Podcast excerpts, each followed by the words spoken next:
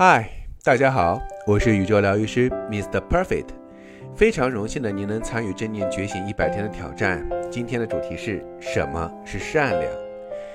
有人说啊，善良会让人软弱。我说善良不仅不会让人软弱，还会让人变得更加的坚强。有人说捐钱后会让更多人知道才是善良。我说不捐钱，默默的为这个世界守护也是善良。善良有很多种的形式，可以是一件极小极小的身边事，比如我帮人推了一个门，也可以是很大很大的历史转折。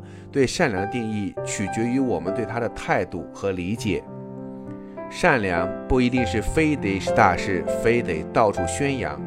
每一件小事里都有一个善意的选择，并不是拯救地球才算善良，救人一命才算善良，舍己为人。才算善良，千金散尽才算善良。看到陌生人出丑时，装作没看见，就是善良；让座以后离开原地多走几步，就是善良。别人生病休养，不在他疲惫时突然探访，这就是善良。看到旁人落泪，少问几句怎么了，也是善良。有心为善，虽善不赏；无心为恶，虽恶不罚。比起轰轰烈烈的壮举，善良更多的时候是不动声色，是恰到好处。它不能给你带来任何物质的回报，也不会让你一夜成为伟大的人，但却可以让你心安理得。真正的善良很真实，一点都不做作。这种善良不带有任何的目的，就是我要帮你。作家柴静说。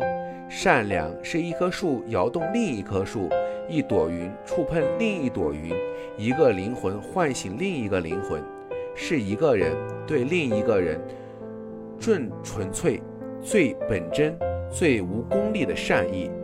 全世界都忙着赶路，忙着快速的苍老，一不小心就丢失了善良。这世上有一种善良，是可以劈头盖脸的骂你，却默默无闻帮你收拾残局。善良不是急着满足自己的心愿，也不是为了迎合他人的欲望。爱与善不仅是情感，更是能力。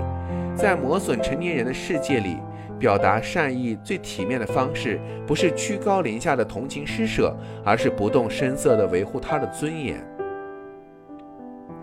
在这里，校长跟你分享一句话：我们这辈子一定要去争取做一个善良的人。如果善良都做不到，就争取做一个不要伤害别人的人。能量永远都会守恒。那么，我们就开始欣赏今天的音乐吧，一起来感受善良的震动。